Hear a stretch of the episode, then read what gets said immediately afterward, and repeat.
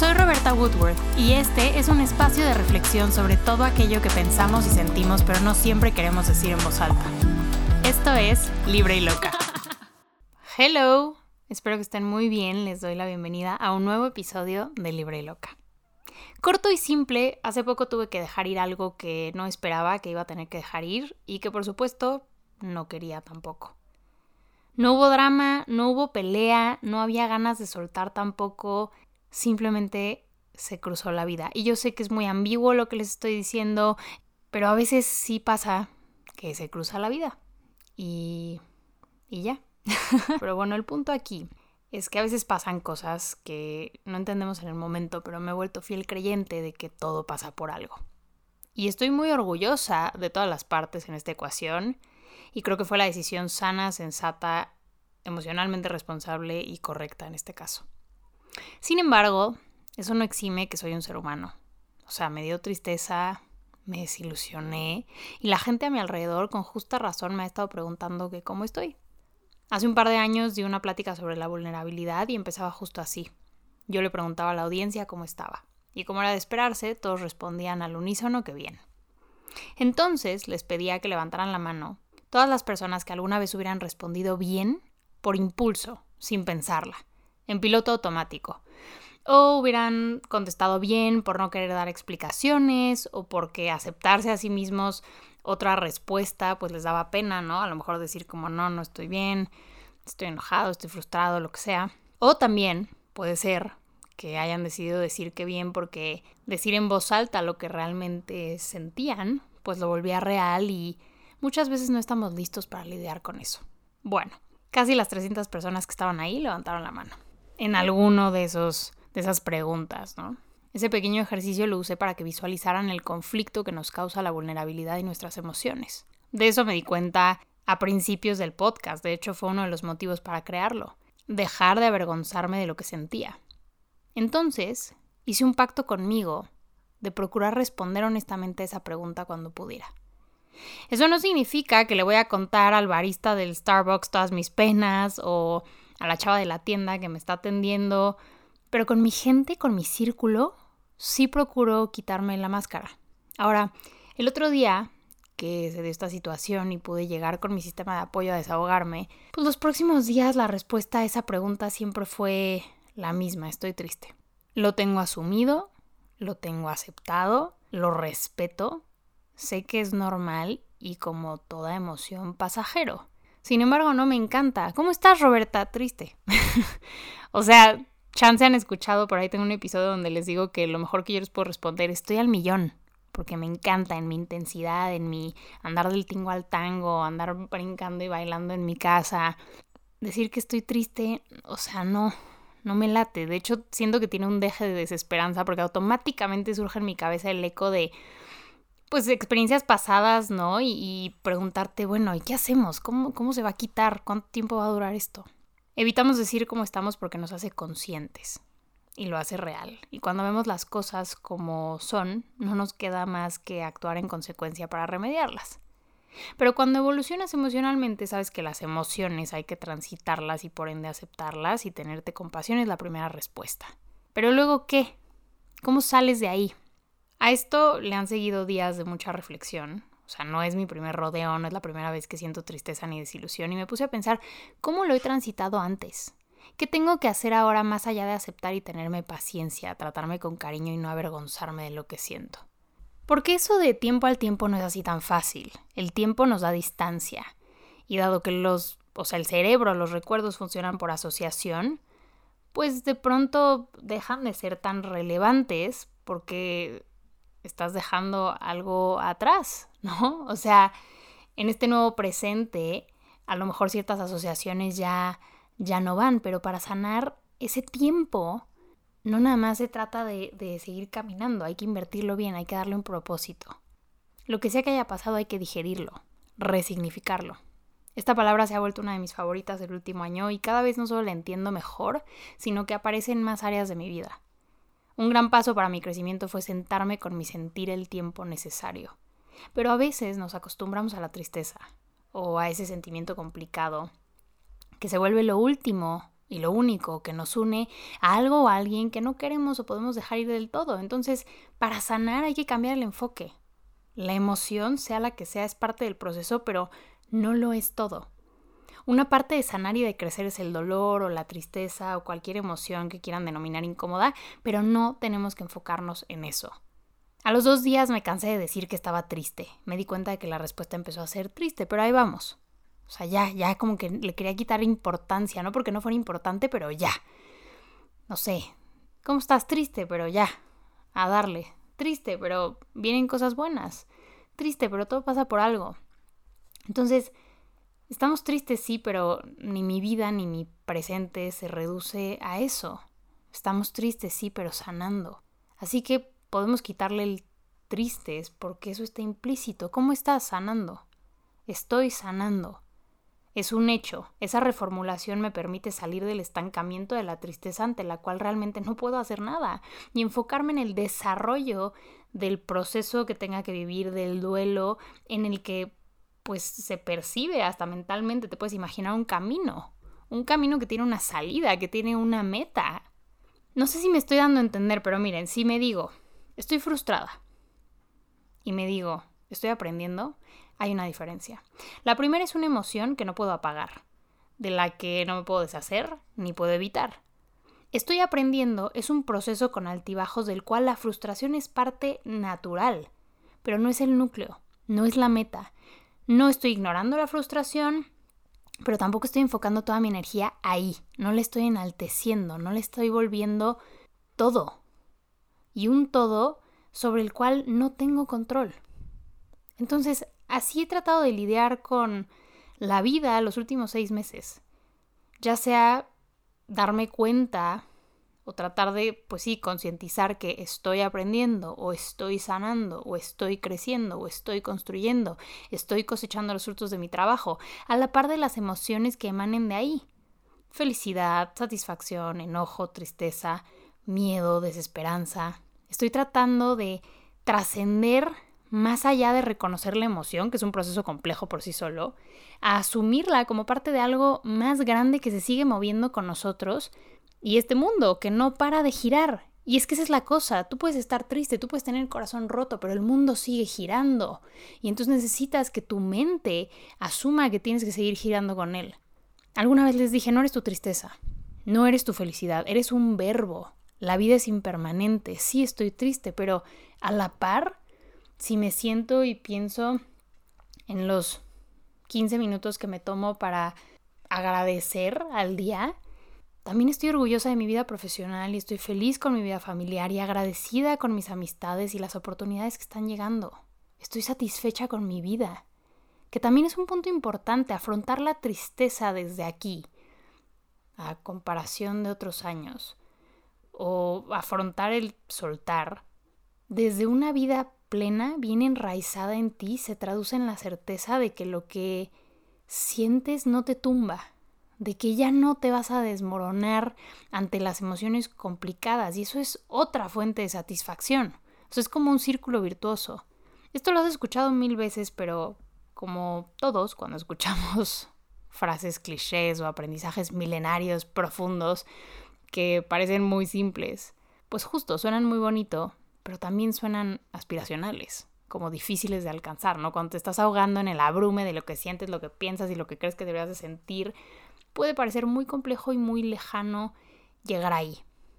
Pero quiero que te acuerdes de una cosa, tú creas tu realidad. Y de nuevo, no lo digo como si fuera esto mágico místico, no, tú creas tu realidad porque tu realidad es cómo percibes el mundo, literalmente lo que te cuentas, lo que interpretas de lo que pasa, cómo reacciona tu cuerpo, tu sistema inmune, tu sistema nervioso, es lo que marca la pauta de cómo actúas en consecuencia, en relación de qué te motiva a dar los siguientes pasos.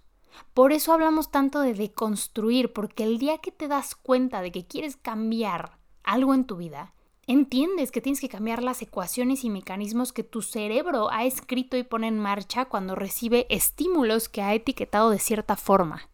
Es complejo, por eso no es solo cambiar un pensamiento, o sea, esta gente que se agarra, ¿no? Con toda la esperanza del positivismo tóxico, así de no, es que piensa en positivo y piensa que todo es bueno.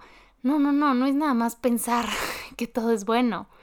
Es cambiar un pensamiento para que cambie, procese, transite, digiera una emoción, porque de nada sirve tratar de ver el vaso medio lleno cuando te está asfixiando la ansiedad. O sea, entonces eso a su vez va a hacer que ya no detone ciertos procesos fisiológicos que te lleven a pensar o actuar de cierta forma.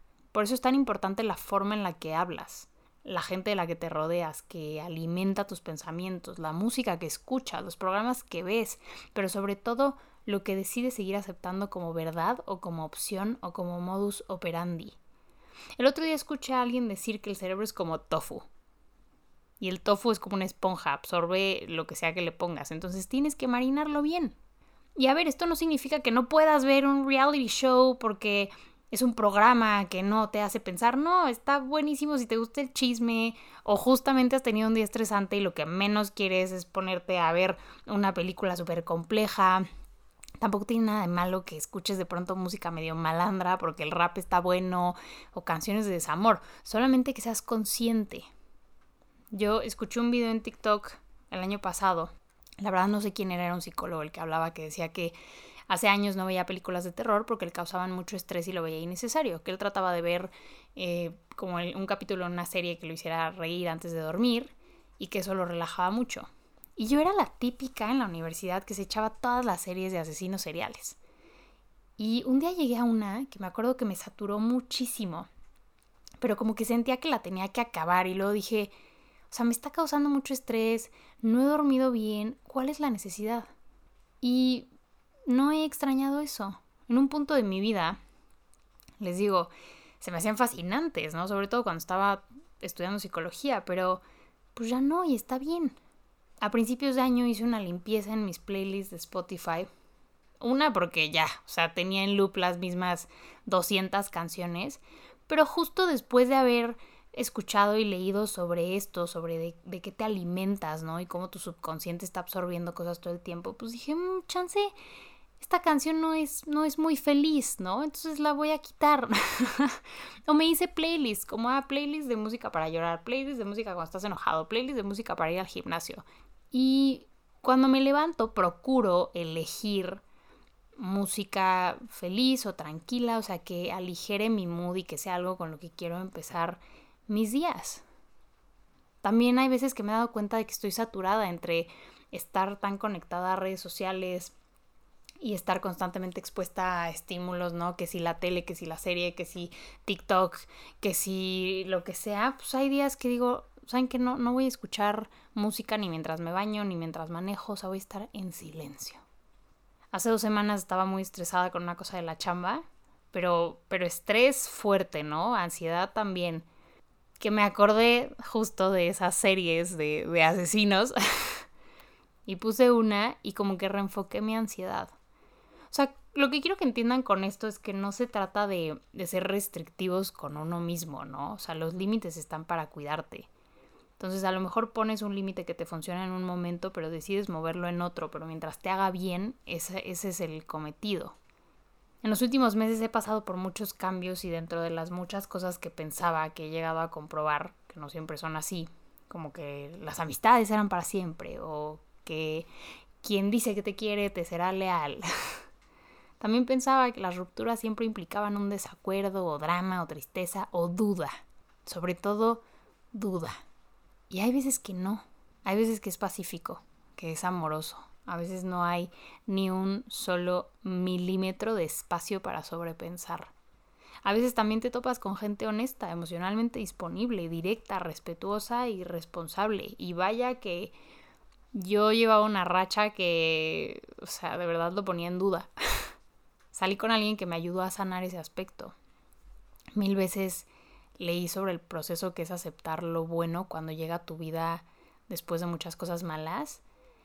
Y la verdad es que lo cuestionaba mucho porque nunca lo había vivido, ¿no? O sea, genuinamente decía, ¿cómo es que alguien cuestiona lo bueno? Yo los éxitos en todas las otras áreas de mi vida los celebro y abrazo a manos llenas. Pero en una relación sí fue un proceso que me detonó mucho. nunca me hubiera imaginado que fuera a parecerme tan alarmante la calma de una persona que desde el día uno tiene intención y comunica y es constante en su actuar. Porque precisamente si hay todo eso, pues no te agobia las primeras tres semanas para luego desaparecer, por ejemplo.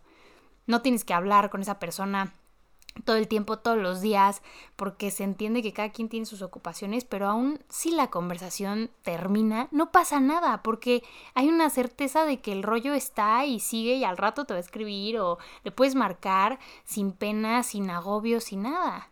Antes, después de cada interacción, mi inclinación era analizar, sobrepensar, y ahora no había necesidad porque nada nunca fue incongruente o falto de comunicación o de constancia. Lo que dijo, lo hizo, estuvo sin perseguir, sin forzar, sin dudar.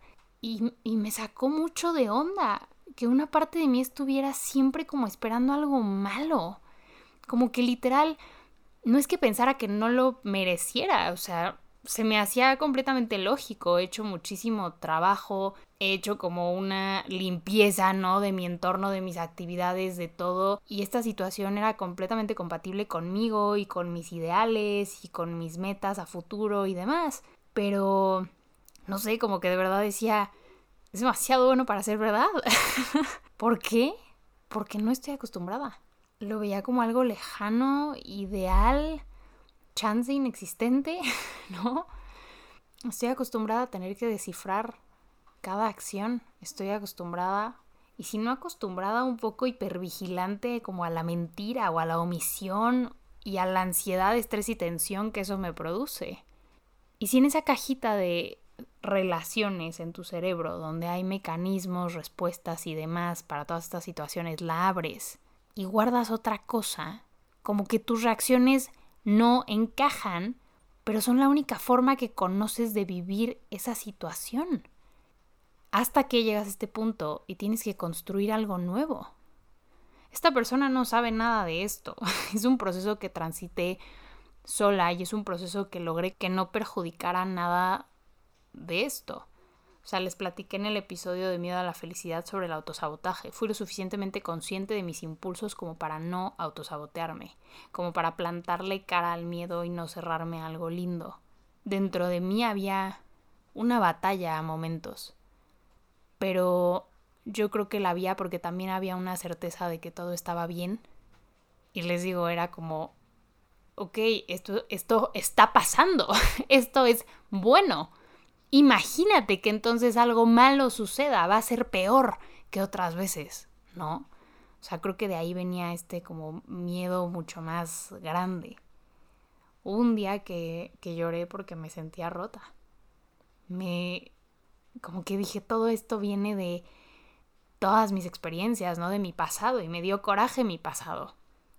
Pero al mismo tiempo, les digo, lo he trabajado tanto que literal en minutos mi sentir era, a ver, es que justo para llegar a esto tenía que pasar todo eso, estabas aprendiendo y estás aprendiendo, esto es un nivel nuevo y todo lo aprendido me ha traído hasta aquí, pero para que construya algo diferente. Porque aquí no, no era nada más construir o aprender, era también sanar. La gente piensa que cuando estás sola o soltera o libre de alguna responsabilidad, por ejemplo, en un año sabático o literal estás desempleado, tienes que aprovechar ese tiempo para ponerte en orden, para llegar a la siguiente relación, al siguiente trabajo o proyecto ya perfecto con las habilidades de poder llevarlo a cabo de la mejor manera. Y esto no es cierto. La solitud es primero que nada, bueno, el estar solo es primero que nada un espacio para sanar, al que idealmente pues habría que intentar llegar a la solitud, que es el disfrute de tu tiempo a solas. Pero les digo, es un espacio para sanar de las experiencias que vivimos, a lo mejor que acaban y nos, digamos que nos echan en esa pecera. Es un espacio para reconectar con nosotros y encontrar armonía en reflexionar e integrar las lecciones de estas experiencias. Pero ahí no estás expuesto a los detonantes. Y las cosas que te detonaron en un trabajo te van a detonar en el siguiente. Ahí es donde entra la conciencia que hiciste reflexionando para parar y darte cuenta de qué está pasando y gestionar detonantes de una forma nueva. Pero eso solo puede pasar si te expones a ellos y haces un esfuerzo consciente por cambiar tu manera de pensar. De igual forma no puedes arreglar los problemas que surgen en una relación o que tuviste en relaciones pasadas estando soltero. Puedes hacer un poco de introspección, puedes tratar de entender por qué reaccionaste así, pero al final necesitas volver a exponerte a ese estímulo para resolver cómo reacciona en ese espacio tu mente y tu cuerpo. ¿A qué quiero llegar con esto? Bueno, quería hablar un poco de cómo enfrento ahora los procesos de cambio. Y hasta eso es una resignificación. Antes les hubiera dicho que quería hablar de cómo enfrento emociones incómodas o duelos o dejar ir, pero todo eso no son más que puntos de quiebre y del quiebre nace el cambio y la vida es un cambiar infinito. Entonces, creo que si quieres cambiar tu vida, primero tienes que cambiar la forma en la que piensas sobre la vida. Los pensamientos no son solo pensamientos, son puentes, puertas y cimientos. Magnetizan y repelen, pueden construir una casa y derribarla, pueden construirte y derribarte. Alguna vez leí que somos como el hierro al que solo puede destruirlo su propio óxido. Pocas cosas nos destruyen como nuestra propia mentalidad. Los pensamientos pueden energizar un impulso o sedarlo y mantenerlo inactivo para siempre. Los pensamientos son inversiones y son decisiones. La mente generará siempre una serie interminable de opciones, algunas inspiradoras y otras aterradoras, por lo que debes elegir. Debes elegir a qué regresarás, en qué creerás, en qué pondrás peso, qué resultados quieres, qué te sirve, qué tienes que desechar y qué supone crear algo nuevo para lograrlo. Porque los pensamientos crean sentimiento, y el sentimiento crea deseo, y el deseo crea acción, y la acción crea recompensa, y la recompensa crea más deseo, y antes de que te des cuenta, un pensamiento se convirtió en una antorcha que te condujo por el camino que es tu vida. Si quieres cambiar tu vida, primero tienes que cambiar la forma en la que piensas acerca de tu vida. Y eso será lo que te lleve a los lugares, las personas, las actividades y las cosas que contribuyan a esa vida que estás creando dentro de ti. Empezando por cómo lidias con lo que pasa a tu alrededor, cómo te relacionas con ello, cuáles son las historias que te cuentas y cómo te inspiras para salir de ahí. Me encantó este episodio, espero que haya podido aportarles algo si es la primera vez que me escuchan, soy Roberta Woodward y esto es Libre y Loca, un espacio en el que hablamos de lo que yo llamo temas íntimos universales, o sea, todo eso que pensamos y sentimos pero no queremos decir en voz alta. Hay un episodio nuevo en todas las plataformas de streaming cada jueves y pueden encontrarme también en todas las redes sociales, Instagram, Facebook, Twitter, YouTube como arroba de, o sea, T-H-E, Roberta Woodworth. Igual, si estás buscando un punto de partida precisamente para empezar este proceso de introspección, les recomiendo escuchar mi nueva serie exclusiva para Podimo llamada Regresa a ti. Les dejo el link en la descripción. Espero que hayan disfrutado este episodio y les invito a compartirlo con cualquier persona a quien crean que puede llegar a sumarle. Les mando un beso grande. Bye bye. Soy Roberta Woodworth y este es un espacio de reflexión sobre todo aquello que pensamos y sentimos pero no siempre queremos decir en voz alta.